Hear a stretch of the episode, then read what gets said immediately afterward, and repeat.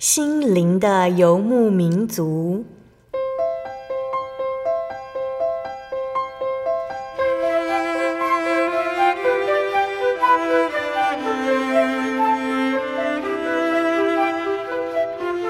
在这个谁都不管谁的后现代社会里，每个人的心灵都是游牧民族。成长的过程就是寻找的过程。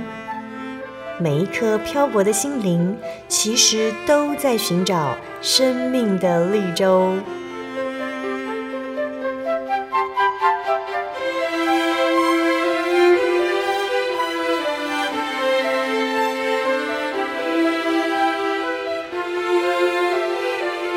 本节目由真耶稣教会台湾总会制作，欢迎收听。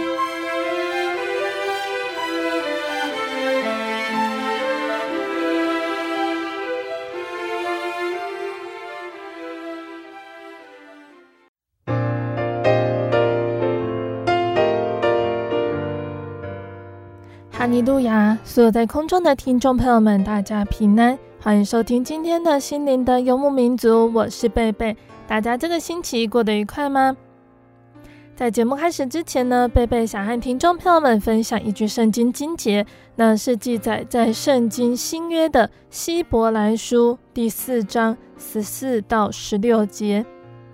我们既然有一位已经升入高天尊荣的大祭司，就是神的儿子耶稣，便当持定所承认的道。因我们的大祭司并非不能体恤我们的软弱，他也曾凡事受过试探，与我们一样，只是他没有犯罪。所以，我们只管坦然无惧地来到施恩的宝座前，为要得怜恤蒙恩惠。做随时的帮助，亲爱的听众朋友们，从这个经节来看呢，我们在天上呢是有一位朋友，随时准备帮助我们，他的名字就是耶稣。耶稣是我们的大祭司哦。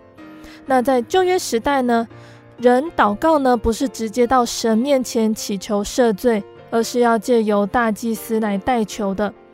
大祭司每一年进到圣殿的帐幕里，进入至圣所。至圣所就是神显现的地方，因此呢，要进去跟神祷告这件事情是非同小可的。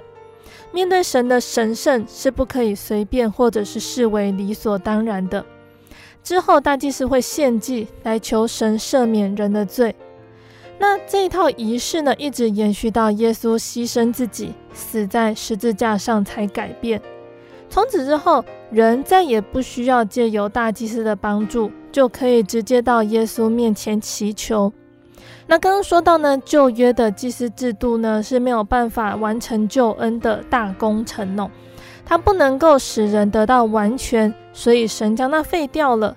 旧约的献祭制度呢，没有办法叫那近前来的人得以完全，因此献祭只是叫人每年想起罪来，因为。献祭使用的公牛还有山羊的血，它不能除罪。那神为了要完成救赎的大功，可以使人得到完全，所以他兴起的另外一位祭司，是照着麦基洗德的体系，不是照着亚伦的体系。我们靠着耶稣基督在十字架上受洗流出的宝血，一次献上他的身体，便叫那得以成圣的人永远完全。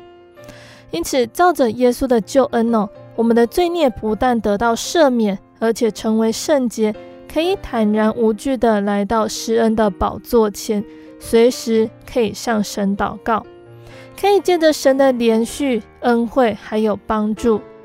那我们既然有一位大祭司，也就是耶稣基督来治理神的家，就当存着诚心还有充足的信心来到神面前。也要坚守我们所承认的指望，不致动摇，因为那应许我们的是信实的。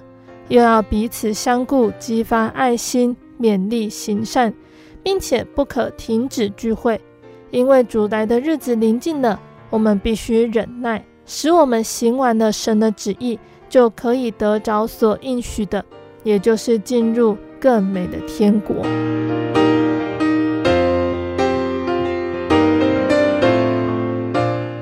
今天要播出的节目是第一千三百二十九集《生活咖啡馆》绘本分享《造房子的史密斯先生》。今天在节目中呢，贝贝要来和听众朋友们分享哦，《造房子的史密斯先生》这一本由塞西尔金还有安娜戈代雅西合作创作的绘本故事哦。那故事说到了，史密斯先生是一位很有钱的房地产开发商。虽然他拥有别人没有的财富，可是他过得并不快乐。他为了盖一栋摩天大楼，他必须要收购小安娜的家。小安娜一家人很穷，可是他们却很快乐，因为他们有一个共同的梦想，全家人努力的想要将它完成。史密斯先生会如何处理这一户钉子户呢？快乐单纯的小安娜又会如何使史密斯先生了解他们的梦想呢？这会是一个什么样的故事呢？让我们先一起来聆听一首诗歌。诗歌过后，贝贝就会来分享这一本绘本故事。那贝贝要分享的诗歌是赞美诗的一百三十六首。我知所信的是谁？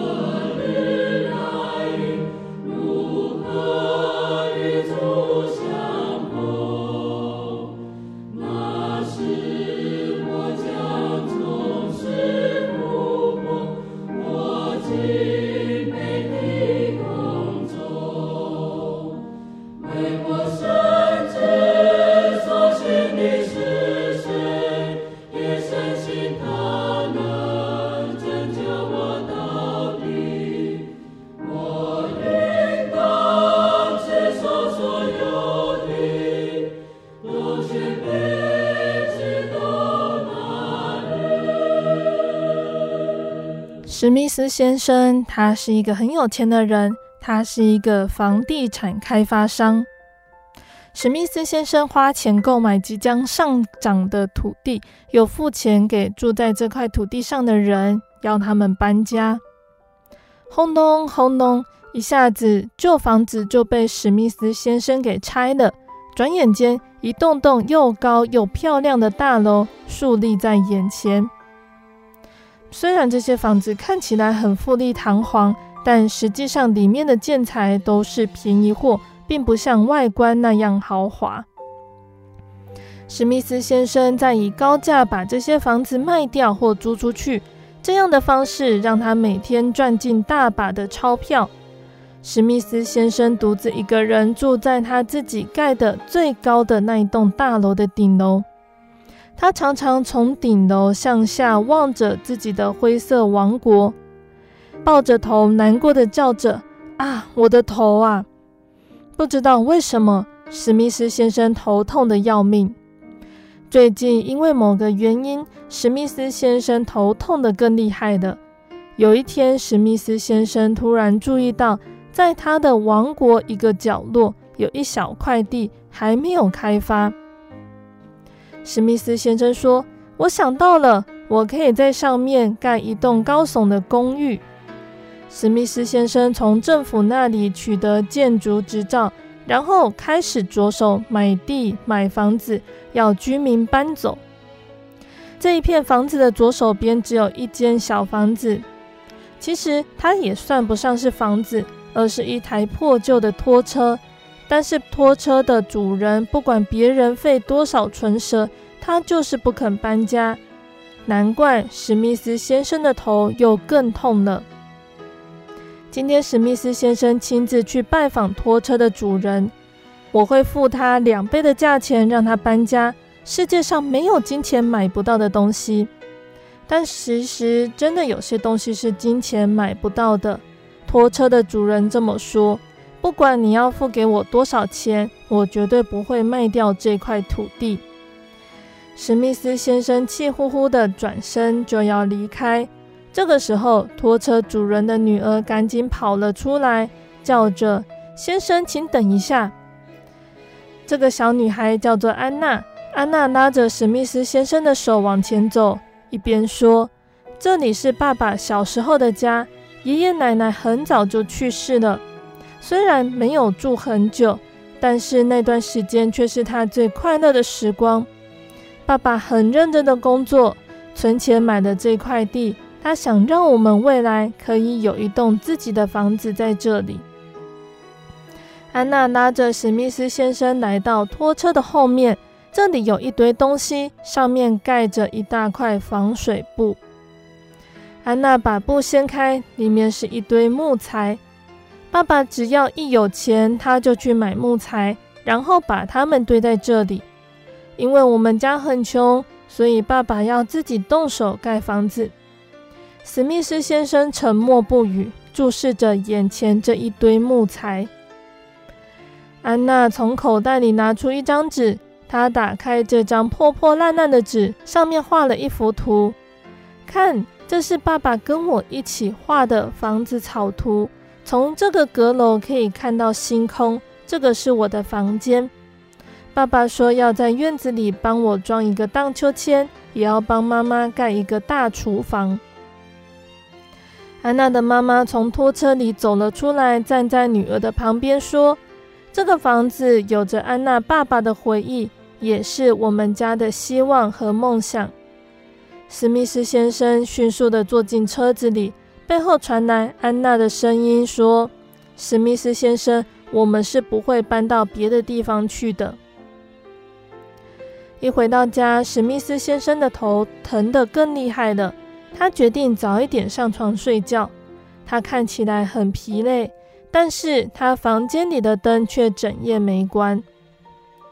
几天后，史密斯先生又再次去拜访安娜的家人。史密斯先生花了很长的时间跟他们讨论，最后安娜的家人决定搬家。难道是因为他们没办法住在这里了吗？还是史密斯先生给了他们一大笔钱呢？砰砰砰！这些老房子一下子就消失不见踪影。可是史密斯先生并没有盖大公寓或者是灰色高楼，他反而盖了舒适温馨的家园。房子的内外都是用上等的材料来建造，格外坚固。房子的周围不是钢筋水泥，而是树木和泥土。他盖的家园可以让老人出来晒晒太阳，也让小朋友可以奔跑和嬉戏。在这些房子之中，有一栋房子看起来跟安娜图画里的房子一模一样。史密斯先生说：“我曾经有一个梦想，想用我自己的双手为我穷困的家人盖一栋坚固漂亮的房子，这样我就心满意足了。可是我却一直忙着盖像盒子似的大楼，反而没有时间找地点来盖间像那样的房子。”安娜，谢谢你帮我再次找回已经遗忘的梦想。史密斯先生让安娜和他的家人梦想成真，他们的梦想与史密斯先生的梦想一样。从今以后，史密斯先生从他住的顶楼往下远远望去，在他的灰色王国里，零星的绿地正不断地向外扩散开来。有趣的是，史密斯先生可怕的头痛，如雪花般的融化，已经消失不见了。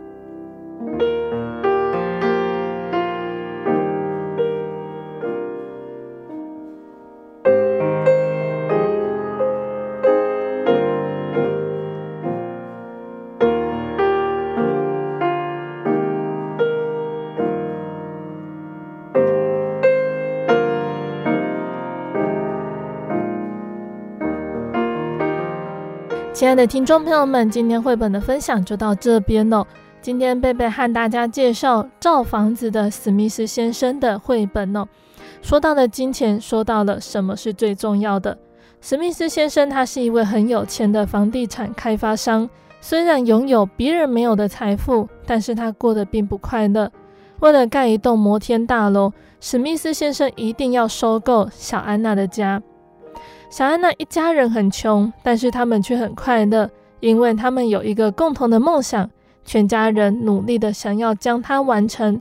快乐单纯的小安娜后来让史密斯先生的头痛不见了，也帮助史密斯先生回忆起自己年轻的梦想，并且领悟到回忆对人的重要。回过头来帮助小安娜的家人完成他们理想中的家园。亲爱的听众朋友们，从故事里面我们可以去思考，对我们来说最宝贵的是什么呢？一般我们认为最重要、最宝贵的是钱，因为钱可以解决许多的困难，可以让人在各方面占便宜，甚至认为有钱可以使鬼推磨，可以使万事应心。所以，认为金钱最宝贵、最重要的人，他们生存的目的就是为了满足赚钱的欲望。他们可以日以继夜的忙碌，就是为了赚得更多的钱。可是，钱真的是最宝贵的吗？除了刚刚史密斯先生的这个故事以外呢，我们可以想想哦，钱可以买到食物，却买不到食欲；钱可以买到弹簧床，却买不到睡眠；钱可以买到化妆品，却买不到美丽；钱可以买到物质享受，却买不到平安。钱可以买到娱乐，却买不到快乐；钱可以买到美女，却买不到爱情；钱可以买到药物，却买不到健康；钱可以买到好房子，却买不到好家庭；钱可以买到谄媚，却买不到尊敬；钱可以买到地位，却买不到人格；钱可以买到学位，却买不到学问；钱可以买到书本，却买不到知识。钱可以买到环球旅行的飞机票，却买不到上天堂的入门票。钱可以买到一个地球，却买不到一条灵命。从这样子来看，钱的价值不但是有限的，而且是虚无不稳定的东西。那为什么我们要耗尽毕生的精力，浪费许多宝贵的光阴去赚取那无定的钱财呢？那也有人认为，宝贵的是学识，所以努力的钻研就是要获得更高深的学问。但是我们也可以认真的去想想，学问真的如此宝贵吗？那有的人认为最宝贵的是权势，因为有权势的人可以发号施令，让所有人遵从。但权势真的是最宝贵的吗？那以基督徒来看，最宝贵的其实是真理。主耶稣说：“不要为那必坏的食物劳力，要为那存到永远的食物劳力，就是人子要赐给你们的。我就是生命的粮，到我这里来的必定不饿，信我的永远不渴。”属物质的食物很容易变坏，属物质的身体有一天也会朽坏，而吃了属于物质的食物还会饥饿，今天吃饱，明天又饿，问题永远不能解决。原来人的欲望是渐进的，昨天的梦想今天实现，我就满足，我就快乐。但是我今天又编织着新的梦，要等待明天来实现。因此，我每天都有满满的欲望，同时又有还没有满足的新的欲望。我们的才能、体力、时间都非常的有限，可是我们的欲望却是无限的。以我们有限的才能、有限的体力、有限的时间。要怎么做才能够满足我们无限的欲望呢？就这个意义来说，我们永远没有真实的满足，永远没有真实的快乐，我们的问题永远没有得到解决。这个就是人生。那主耶稣所要赐给我们的是属灵的粮食，既不会腐烂，又会让我们得着永远的满足，使我们享受真实的快乐。这个属灵的粮食就是真道，就是真理。真理可以让我们得着永生，它的价值胜过全世界的财宝，还有世界上所充满的一切事物。所以在圣经中呢，摩西他为了要得着永远的福分，他甘愿舍弃王宫的财物，还有一切的享受。大卫虽然做王，他却不恋慕王宫的生活，而以将来复活与主永远同在为满足。所罗门王他曾经说过：“少有财宝，敬畏耶和华，强如多有财宝，烦乱不安。”财宝少的人虽然不能够追求物质的享受，但是因为敬畏神而有真道在心里面，却能够享受心灵上的宁静。反而呢，财宝多的人虽然可以过着奢华的生活，但是心里面如果因为没有争道，就会去烦乱，就不值得我们去羡慕。主耶稣说：“凡劳苦担重担的人，可以到我这里来，我就使你们得安息。”所谓劳苦重担，就是心灵上的重担包袱，包括愁烦、悲哀，还有一切的痛苦。这些心灵上的重担，只要相信耶稣是救主。领受他的道在心里，就可以得着释放。那对于人生的种种遭遇呢？所罗门王用他的身体去经历，又用他的眼睛去观察，再以他的头脑去思考之后，他曾经定下结论说：虚空的虚空，虚空的虚空，凡事都是虚空。也就是传道书这一卷呢。传道书这一卷就证明了财力的追求、物质的享受、学问的钻研、权势的争夺，它都不能够解决虚空的人生问题。所以，传道书的结论告诉我们，我们应该遵循正确的途径，也就是尽本分敬畏神，领受神的真道在心里面，并且切实的遵行，才能够消除我们内心虚空的感受。使我们的人生更有意义，生存更有价值，才能够彻底解决虚空的人生问题。所以，当我们有这个机会来认识福音、认识真道的时候，我们就要把握住这个机会。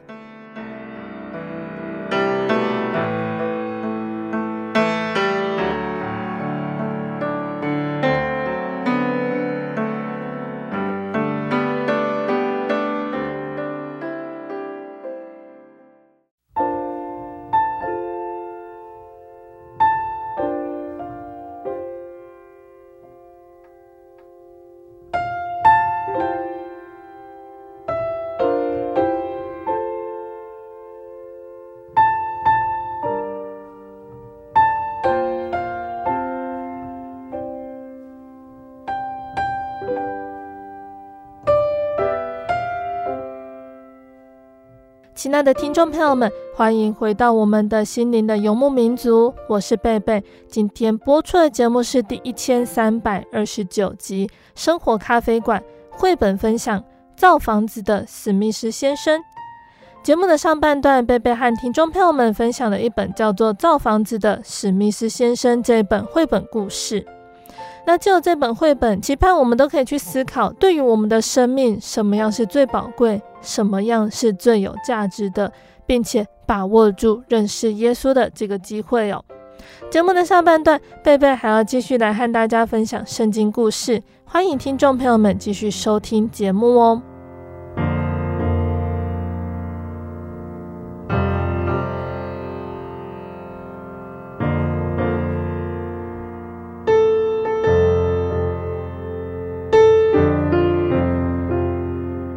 亲爱的听众朋友们，上个月我们分享了耶稣的诞生，在耶稣诞生的当下，还有什么样的情况发生呢？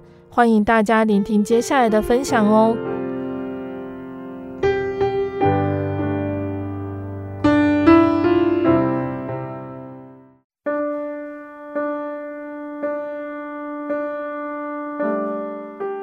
当小耶稣被生下来的时候，有天使。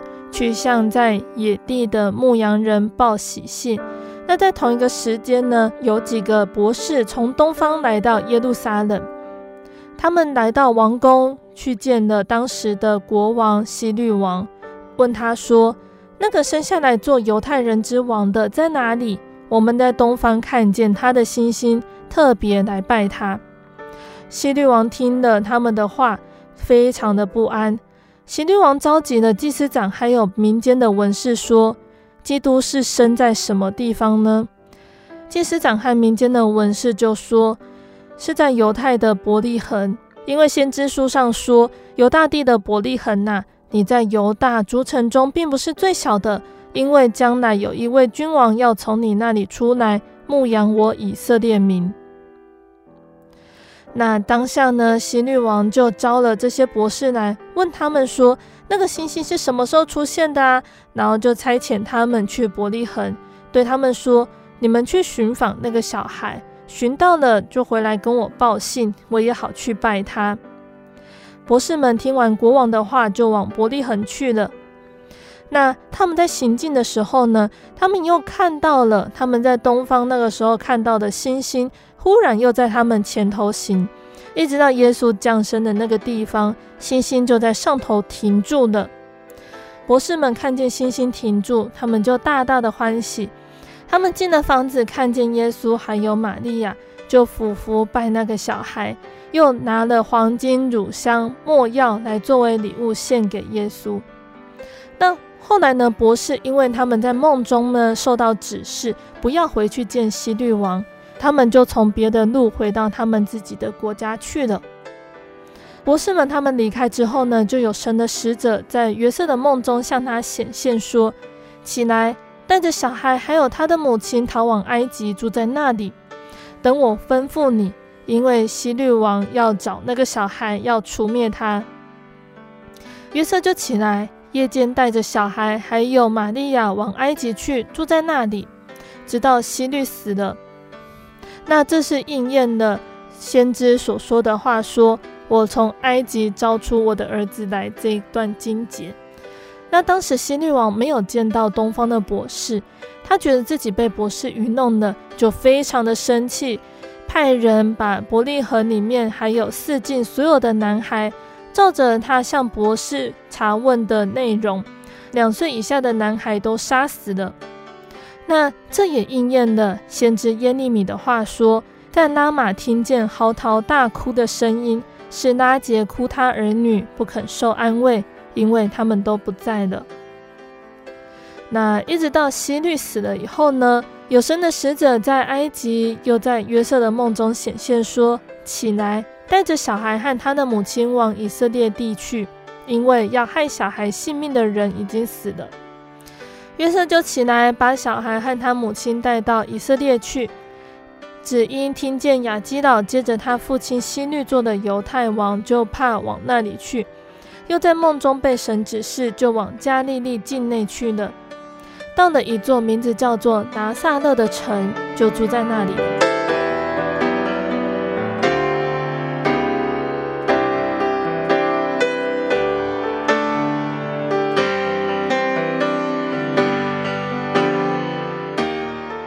犹太人在男婴出生满八天呢，就会给孩子行割礼。那行割礼的时候，也给他起了名字，叫做耶稣。耶稣这个名字也是按照天使所吩咐的。那按照摩西的律法呢，满了洁净的日子，约瑟跟玛利亚还要带着孩子到耶路撒冷去，要把他献给神，也就是按照律法书上面写的，要用一对斑鸠或者是两只雏鸽来献祭。那他们到耶路撒冷的时候呢，有一个人名字叫做西面，这个人又公义又虔诚，素常盼望以色列的安慰者来到。当他得到圣灵的启示，知道自己还没有死之前呢，一定会看见主所立的基督。西面受了圣灵的感动，进入圣殿，刚好遇见耶稣的父母抱着孩子进来，要照着律法的规矩来办理。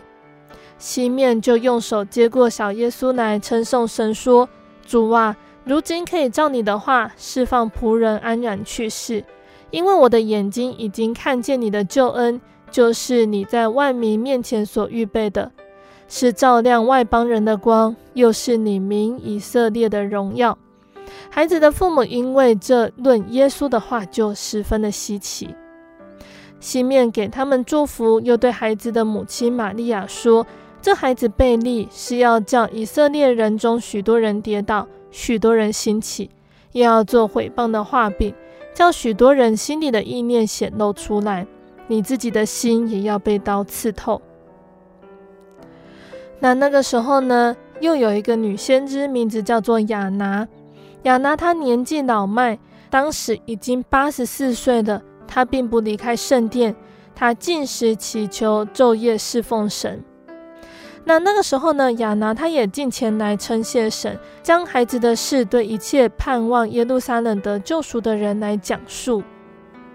那约瑟和玛利亚他们照着律法办完了一切的事，回到了加利利，到了自己的城拿撒勒去。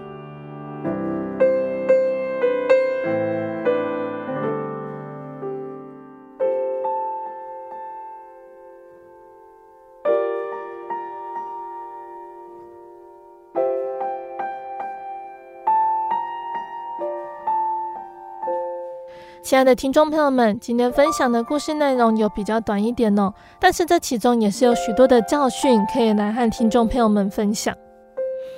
那贝贝曾经看过了一段分享哦，他说牧羊人是最早知道耶稣降生的消息，东方的博士是最远来朝见耶稣的外邦人，西面和亚拿是最渴望能够在有生之年见到基督的老者，他们都是极其普通的人。祭司、文士们以脑背圣经，博士们以心寻找基督。祭司、文士失去了第一时间拜基督的机会。他们在旧约里读到基督降生的地方，但没有渴慕去那个地方朝拜基督。那这个短文呢，点出了我们今天提到的这几位人物，还有他们的特性。那我们有提到西面哦。西面呢，他之所以在看到耶稣之后，他非常的喜乐，非常的充满盼望，求神让他安然离世，因为他看到了万民所盼望的弥赛亚，因此他放心了，他安然释怀。那同样的对照在我们的身上，我们不但看见救恩，更是亲身领受体验了救恩，因为人类的救主耶稣基督为我们钉死在十字架上，完成救赎的大业。我们接受了他宝血的洗礼，又领受应许的圣灵为印记。只要我们把这个救恩牢牢守住，不偏离正道，不从这救恩堕落，不忘记这个恩典，如此，我们就能够如西面一样，能够安然去世，平安见主哦。我们在前几集呢，也有和大家提到了犹太人他们对弥赛亚的盼望。犹太人，他们自从犹大国灭亡之后，一直到耶稣降生这段时间呢，他们经历过多少颠沛流离的生活？好不容易在异地、在故乡建立家园，异族入侵还有统治，仍然带来了许多风波还有艰辛。从马代波斯的以斯拉尼西米之后呢，还有亚历山大帝的马其顿帝国等等，犹太人他们很辛苦哦，在异族文化中寻找神的话语，直到马加比建立的哈摩斯尼王朝才得到了一点喘息的空间。但是很快的，他们又遇上了罗马帝国的统治，双方都不能够接受对方的信仰，以致犹太人他们始终过着起起伏伏、少有安定的日子。犹太人就是圣经中所说的独居的民。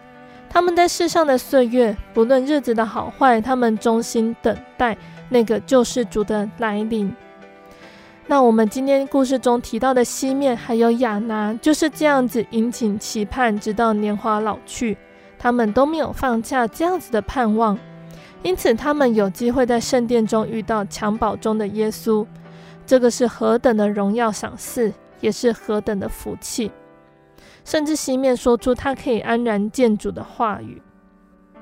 圣经虽然谈论西面还有亚拿的部分呢，不到二十个经节，可是它记载了两个人的信仰特质：一个是又公义又虔诚，长存盼望，有圣灵同在；一个是不离开圣殿，进食祈求，昼夜侍奉神。我们可以想想，人生有几回？西面和亚拿，他们想必在信仰上耗费不少的时间还有精力，不管已经等待多久，仍然用热情来等候神。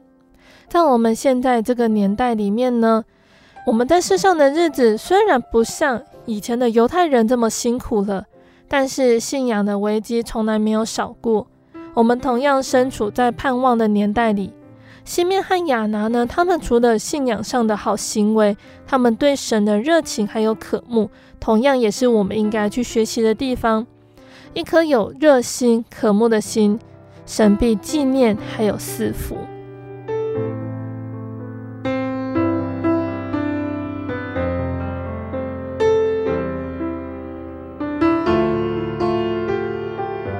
那接下来贝贝呢，想要简单的和听众朋友们来介绍马太福音哦。耶稣的故事呢，主要是记载在圣经的马太福音、马可福音、路加福音还有约翰福音这四卷里面。那之后有机会，贝贝也会再来介绍其他的经卷。那马太福音呢，是耶稣的门徒马太所写的。之后我们在故事里面也会提到他。马太福音它主要强调的是弥赛亚，弥赛亚是犹太人在苦难的世代中盼望的救主。犹太人心目中所期待的弥赛亚是一位英明强而有力的君王，能够带领他们推翻罗马帝国，在地面上建立属神的国度，像从前的大卫王朝一样。但是马太他告诉当代的犹太人，耶稣的出生虽然卑微。却是他们日夜所引颈的弥赛亚。在马太福音的信息里面，马太提出强而有力的证据，用来说服犹太人，使他们相信耶稣是他们的弥赛亚。马太他在撰写马太福音的时候呢，他着重于主耶稣是大卫王合法的继承人。借着犹太人所重视的家谱，指出耶稣是亚伯拉罕的后裔，大卫的子孙。如此一代一代的推演下来，使人看出旧约的盟约还有应许，在新约里得到了应验。那马太福音也让我们看清楚新约是如何承接旧约而来。马太福音呢，他也指出神对犹太选民的宽容还有宽大。他大量的引用旧约的经节，指出耶稣生平的一切都应验了圣经的应许。马太他又着重主耶稣降生的目的是专为犹太人，是为他们而来，所以犹太人应该要来敬拜耶稣。那由于犹太人他们是笃信圣经，那这里的圣经指的是旧约哟，所以所以马太太引用了耶稣的话说：“不要以为我来的目的是要来废除摩西的律法，我不是来废除，而是来成全他们的争议。”那当然呢。马太福音，他的写作也跟当代教会受到逼迫有关。在受到逼迫当中，要传讲基督的福音，口传并非是长久之计。为了要让福音流传下去，文字的流传就是顺理成章的事情。那又因为呢，使徒他们是当时信仰的权威，所以马太的著作就非常的重要。马太福音的最后一幕是复活的基督在加利利的某座山上面向他的门徒显现，给他们一个离别的托付，要去使万民做我的门徒。又说：“我吩咐你们的一切都要教导他们遵守，我就常与你们同在，直到这个世界的末了。”所以呢，这就让我们看出了马太福音里面为什么非常重视主耶稣教导工作的原因。那马太福音它所要着重的主题是耶稣是君王，所以在马太福音的第一章到第二章里面，它着重的是君王的诞生。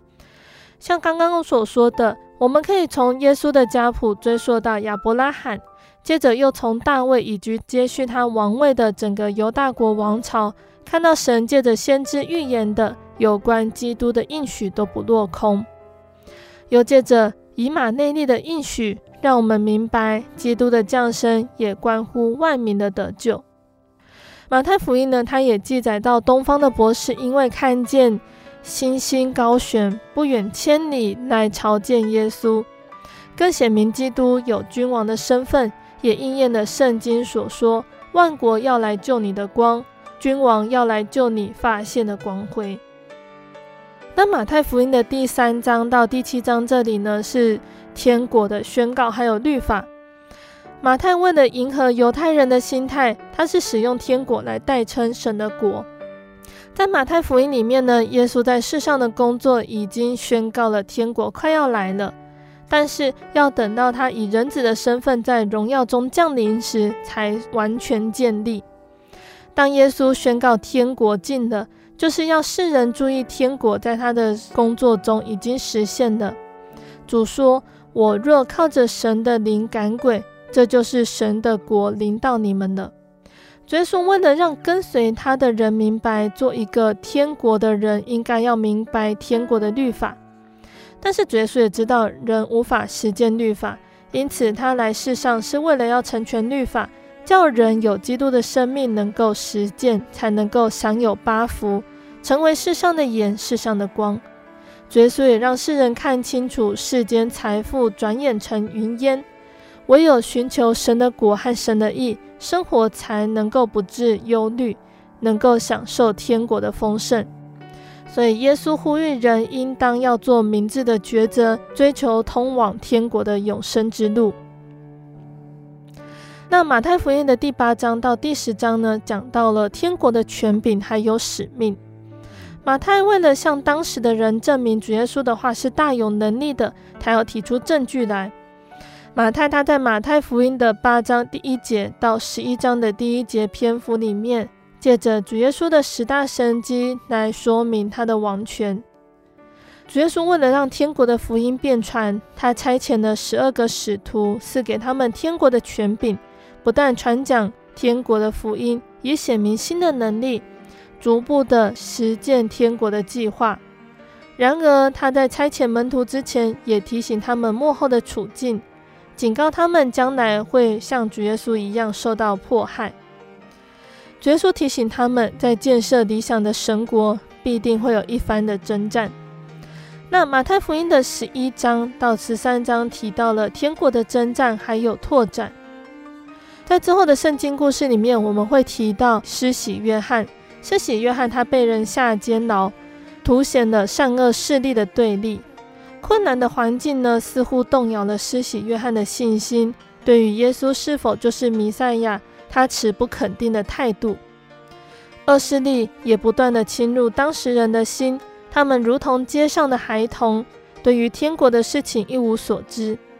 加利利人的心更是狂妄，虽然耶稣在那里行了许多的神迹，他们仍然不肯悔改。法利赛人他们更是硬不讲理。不但指控主耶稣在安息日医治病人是触犯律法的行为，还把主耶稣赶鬼的工作污蔑为靠鬼赶鬼，甚至连主耶稣所居住的拿撒勒地的乡亲，也因为主耶稣的智慧和异能与他卑微的出身不相称而厌弃他。由此可以看到，善恶对抗的势力更趋于表面化。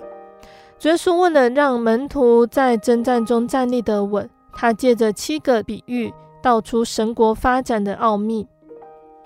这些比喻着重天国不为人所注意的地方开始。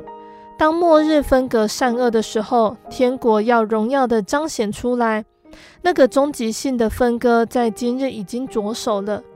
人是成为属天国的人，或者是属那恶者的人，在他们对于耶稣的身份还有教训的反应呢，就可以看得出来。凡是明白又遵行神旨意的，就是属天国的人。那马太福音的十四章到十八章呢，讲到的是天国的救赎，还有团契。主耶稣为了要让门徒明白弥赛亚降临的目的是为了施行拯救，借着神的事工，像是五柄鳄鱼的神迹，医治迦南妇女女儿的鬼病，还有其他的神迹，显明耶稣是一位怜悯的君王，同时也是要把救恩普及至外邦的普世君王。由于希律王他后来杀了施洗约翰后构成的威胁，还有门徒的愚钝，促使耶稣他宣布十架的日期近了，并且在登到山上变貌，启示他自己的身份。从这里开始呢，十字架的影子越来越显明了。耶稣为了神国发展中的接棒工作，他教导门徒说：“我要在这磐石上建立我的教会。”并且强调教会是延续时空的团契，所以教导门徒要认识赤子般单纯的心，是进入天国不可或缺的条件。那也因此呢，他会以谦卑如小孩接待小孩，找寻失丧的小子，挽回软弱的小子，饶恕弟兄，来阐明天国团契的真意，使基督的救恩在爱中广传。再来呢，马太福音的十九章到二十五章讲到了天国的审判还有完成。耶稣宣布弥赛亚目的之后，冲突就发生了。马太形容了弥赛亚所面临的问题，以及他在与敌对者在一些事情上的冲突。耶稣靠着天上来的权柄，辩明敌对者所提的问题。例如，他向新律党指出神的物当归给神。向撒都该人指出复活在天国的真相，又向法利赛人指出基督是弥赛亚。敌对者在与耶稣的冲突中显出他们在真理上的无知。不但如此，他们的生活实践与高调的宗教理论不相称，所以主耶稣也给他们一番抨击，警告门徒应该防备贪财、淫乱还有骄傲的事情，才配得在复活的时候。与主一同审判以色列十二个支派，同时呢，主耶稣也警告敌对者的罪恶将带来耶路撒冷的毁灭。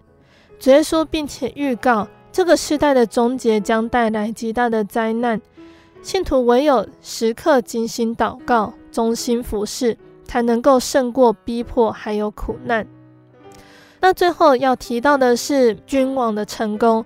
也就是马太福音二十六章到二十八章的记载，耶稣知道他与敌对者的冲突必然引来危机，这个危机就是耶稣要被钉十字架。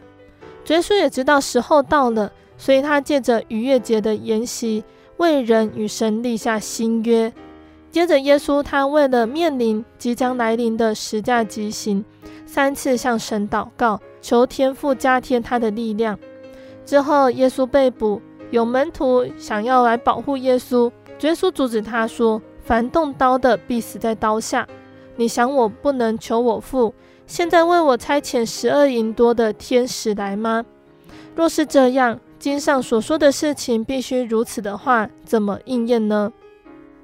耶稣从容的被捕、被审、被钉十字架，还有被埋葬。马太他看中。耶稣的死还有旧约预言的关系，借以强调这次死亡还有弥赛亚的特质。耶稣引用的旧约来谈论他的受苦的事情，在回答大祭司该亚法的盘问时，他也自称人子。这个名字就是指着他就是旧约所预言的荣耀君王，将来要统治神的国。但当耶稣死而复活之后，在加利利向门徒显现，并且说：“天上地下所有的权柄都赐给我了。”耶稣凭着他无限的权柄，把更广阔、更持久的使命交给他们，使门徒得以完成神国的建设。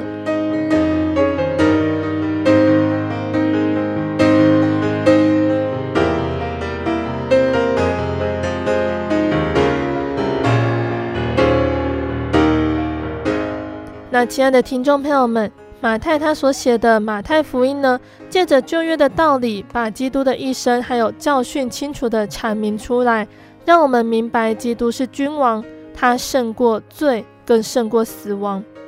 今天呢，如果我们能够以基督为我们心中的王，并能够享有他的王权，勇于面对恶者的挑战，以尽速完成天国的建设，这个就是我们应当完成的大使命。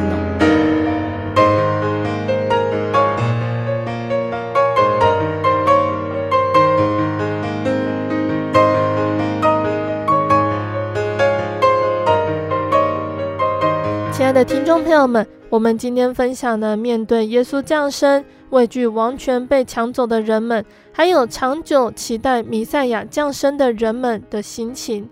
面对耶稣降生，以熟知旧约的犹太人来说，弥赛亚的降生会带来救恩这一点，他们知道，但是反应会如此不同。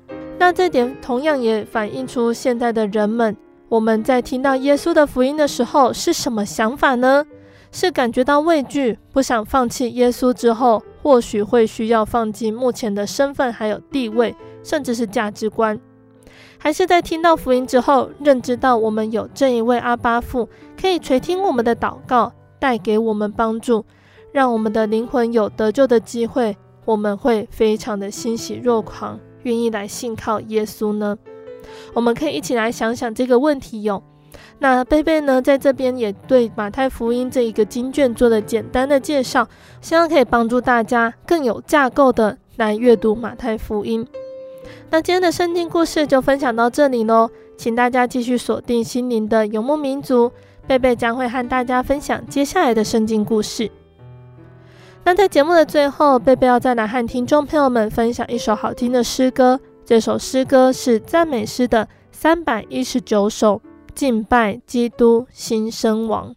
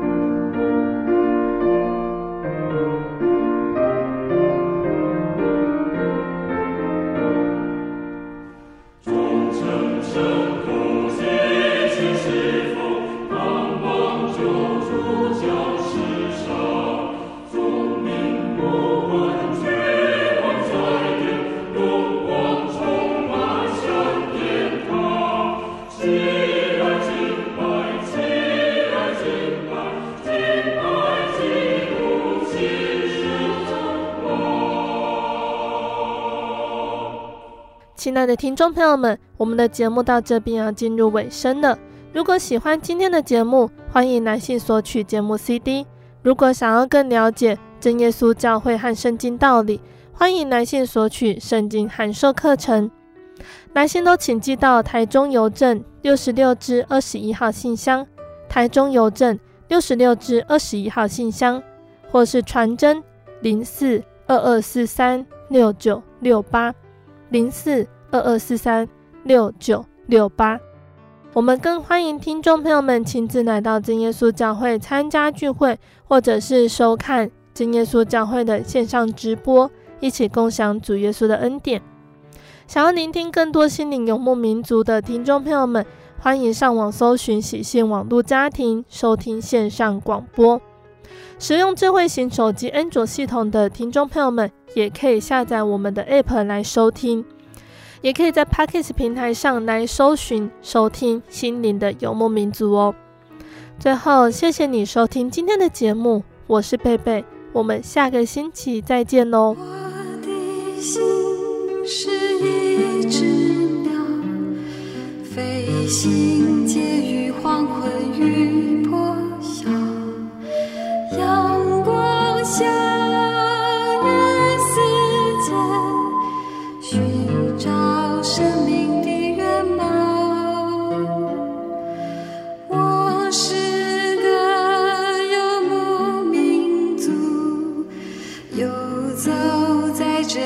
乡的小